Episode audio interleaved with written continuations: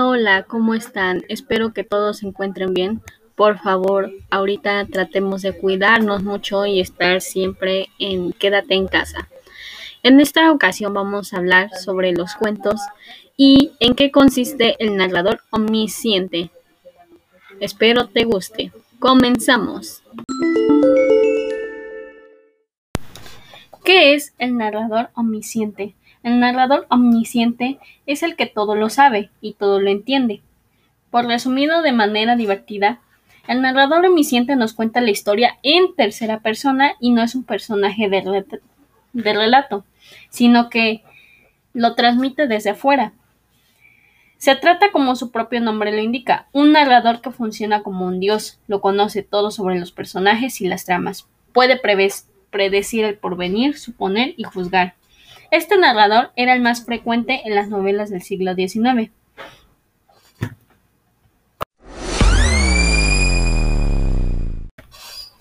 Las siguientes características del narrador omnisciente son lo sabe todo, explica pero no sugiere, aporta credibilidad, puede identificarse con el escritor, permite los saltos en el tiempo y espacio y sus personajes son instrumentos de la historia.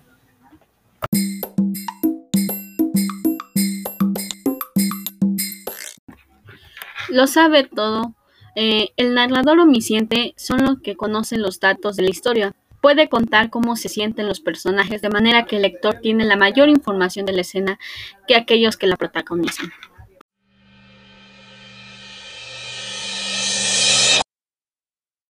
Explica, pero no sugiere.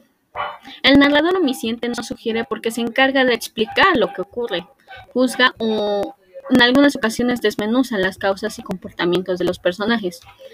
El margen al que se deja el lector imagina y también deduce por su cuenta no es tan grande como los otros narradores.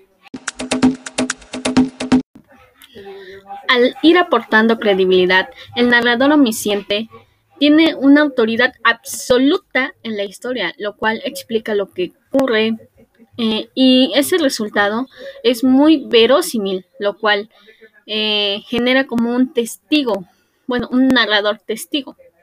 Y se entiende como una buena lección para las, para las historias mágicas, fantásticas, inclusive del absurdo.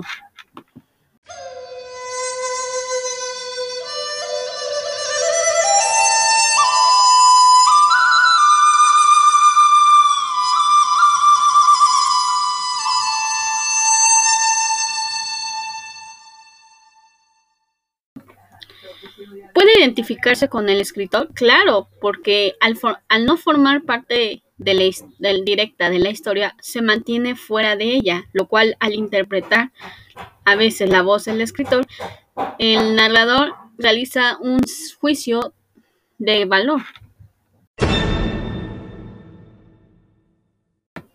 Los personajes son instrumentos de la historia.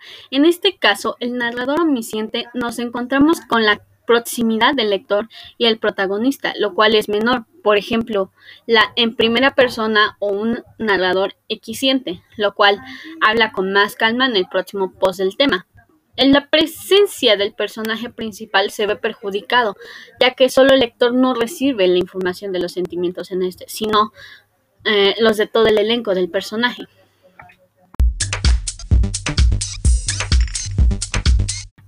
Bueno, ya conocimos un poco de lo que es el narrador omnisciente. Espero te guste este pequeño tip y en tu próximo cuento lo puedas utilizar al narrador omnisciente. Hasta la próxima. Muchas gracias y síganse cuidando mucho.